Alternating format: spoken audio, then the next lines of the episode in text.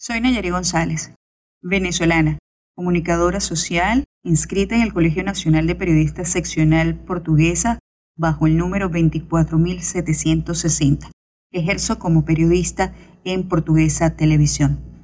El pasado 27 de julio del presente año, a eso de las 4 de la tarde, una persona se contacta conmigo para pedirme, por favor, que les diera cobertura ante un procedimiento que estaba ocurriendo en las inmediaciones del Hospital Universitario Jesús María Casal Ramos de la ciudad de Acarigua.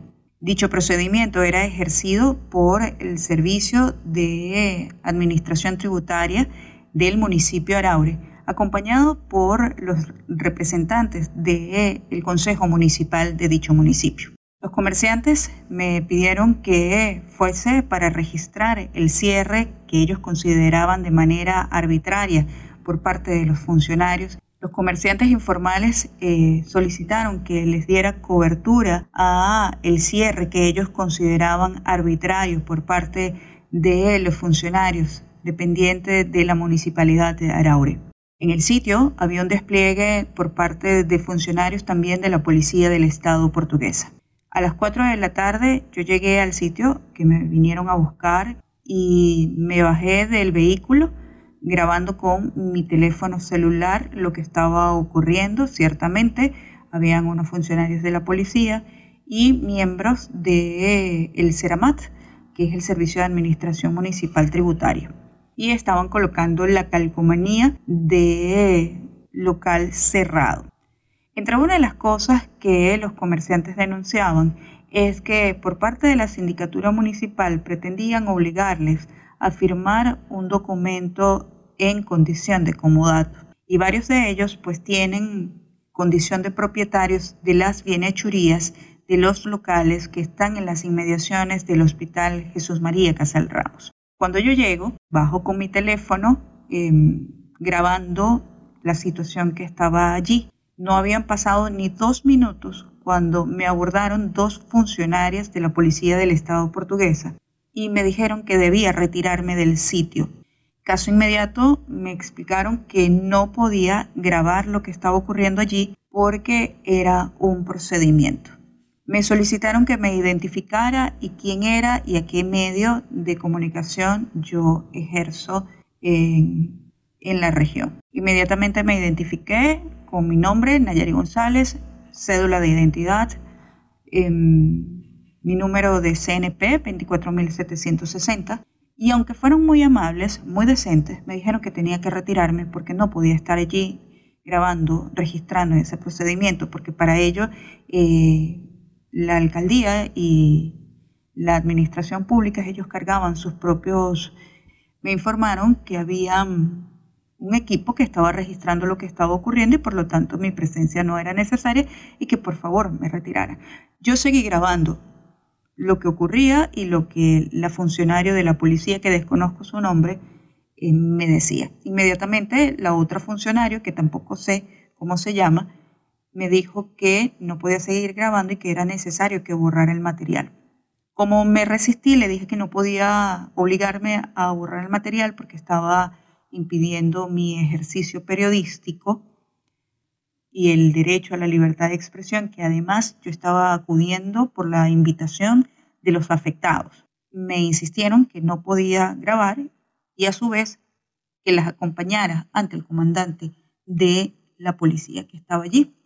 Diez pasos más adelante estaba un grupo de, de varios policías donde se encontraba el comandante de la comandancia de Araure, eh, Joan Rumbos, me saludó, ¿cómo está, licenciada? ¿Cómo le va? Las funcionarias le explicaron que yo estaba grabando y que una de ellas no sabía quién era yo y que por lo tanto le habían, me habían solicitado que me retirara y que no siguiera grabando. El comandante Rumbos dijo, sí, ella es periodista, reconocida acá en la región, y bueno, licenciada, me dijo Rumbos, que el procedimiento era un procedimiento administrativo, que me pedía cordialmente que me retirara y que a su vez colaborara con lo que me estaban solicitando, que era borrar el material.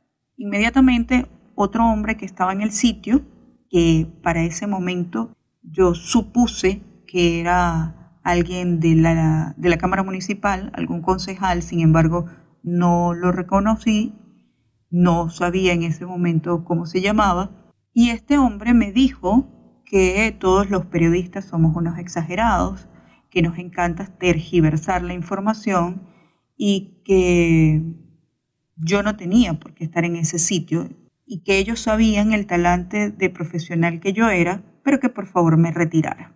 Pero no sin antes borrar el material tanto de la galería del teléfono como de la papelera.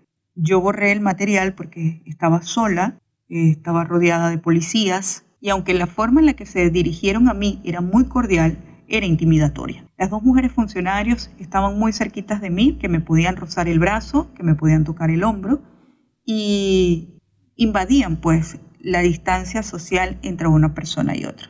Borré el material tanto de la galería como de la papelera.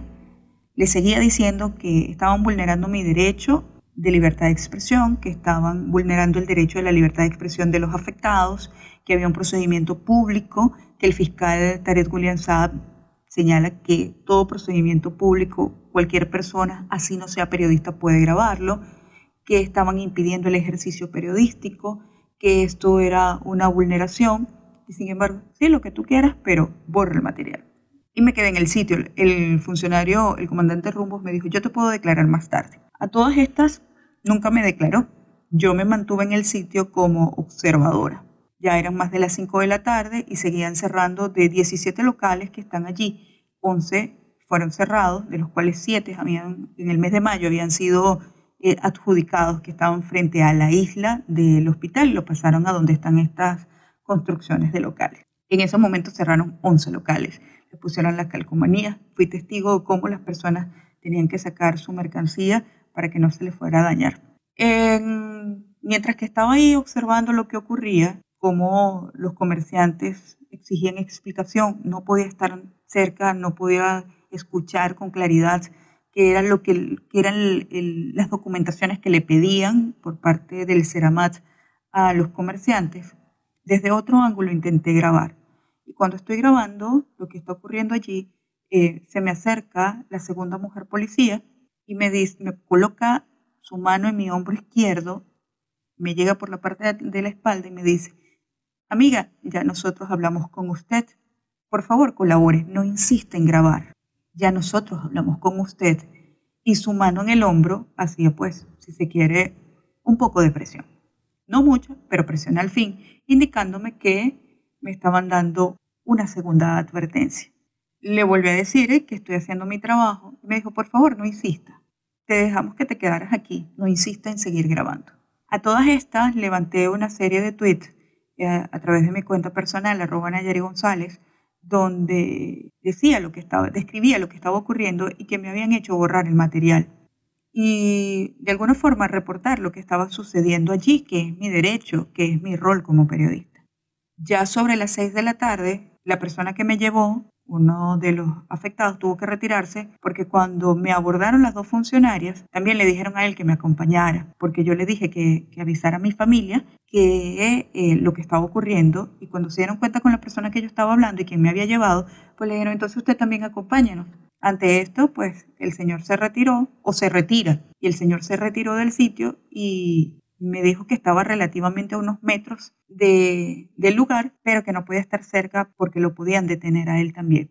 Yo me quedé cerca de las seis de la tarde observando cómo iban haciendo el procedimiento. Me acerqué hasta el presidente de la Cámara Municipal, el señor Miguel Olivares. Me puse a la orden como periodista. Le dije que por qué no daban una declaración de lo que estaba ocurriendo allí, por qué no explicaban a la ciudadanía lo que estaba pasando para evitar tergiversación de la información y que ellos explicaran en qué consistía el procedimiento. El funcionario me dijo que, bueno, que ellos todavía no iban a reportar nada, que tenían que tener claro y esperar las directrices para ellos poder eh, dar una declaración. Ellos iban a esperar a ver qué era lo que yo iba a publicar para ellos con qué se iban a pronunciar. A todas estas le dije al presidente de la Cámara Municipal que no tenía nada que publicar porque mi material lo había sido borrado y no tenía declaración alguna. Solamente lo que mis ojos habían visto que lo único que podía reportar era el cierre de 11 locales comerciales donde un grupo de eh, trabajadores de la economía informal habían sido afectados y que se desconocía en qué consistía el cierre. No podía explicar más nada. el presidente de la Cámara Municipal de Araure me dijo, bueno, esperaremos y estaremos avisándote. No me dijo más nada. A todas estas yo quedé allí, ya eran cerca de las 6 de la tarde, ya yo había colocado la, batería de tweets en, en mi cuenta y a todas estas también había hecho unos llamados de alerta de vulneración a la libertad de expresión y a la vulneración del ejercicio del periodismo en Araure, Estado portugués, a esa hora de ese día 27 de julio. Estaba también pues esperando a que me fueran a buscar al sitio para devolverme hasta mi casa, porque esta fue una actividad que se hizo fuera ya del horario de trabajo, era un hecho que estaba ocurriendo, que había comenzado aproximadamente a la una de la tarde. Cuando estoy allí, pues observando lo que le ocurría a los a los comerciantes y veía cómo montaban su mercancía y que da impotencia porque al final ni ellos me declararon porque estaban tan tristes y tan molestos y tan impotentes que al final decidieron no ejercer su derecho a comunicarse eh, ni su derecho a manifestar. Y justo cuando estoy sentada esperando y viendo, esperando que me buscaran y viendo lo que ocurría, al fondo estaban los demás concejales y grabaron sus imágenes para, para lo que son sus medios alternativos y lo que era el registro de lo que ellos habían hecho y yo los veía desde lo lejos. Me aborda el hombre que estaba al principio con el comandante Joan Rumbos, que efectivamente era un concejal, pero que en ese momento yo no sabía cómo se llamaba.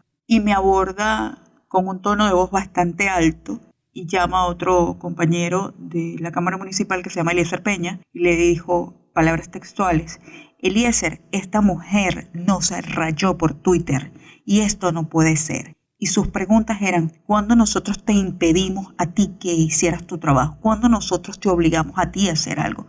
Eso no se va a quedar así. Y golpeaba un muro eh, con su mano y me y su postura era molesta hacia conmigo porque yo había escrito los tweets. Mi respuesta fue bastante calmada y decirle, no lo rayé a usted ni a ninguno de ustedes, solamente dije que me habían borrado el material, que no me impidieron ejercer mi función y no he dicho nada más que la verdad, que han cerrado 11 locales comerciales de las inmediaciones del Hospital Jesús María Casal Ramos. Esto no se va a quedar así. A todas estas, Eliezer Peña le dijo concejal también de la Cámara Municipal, les dijo que ellos tenían sus mecanismos para dar a conocer la verdadera información. Que se quedara quieto y que por favor que, que se retiraran del sitio.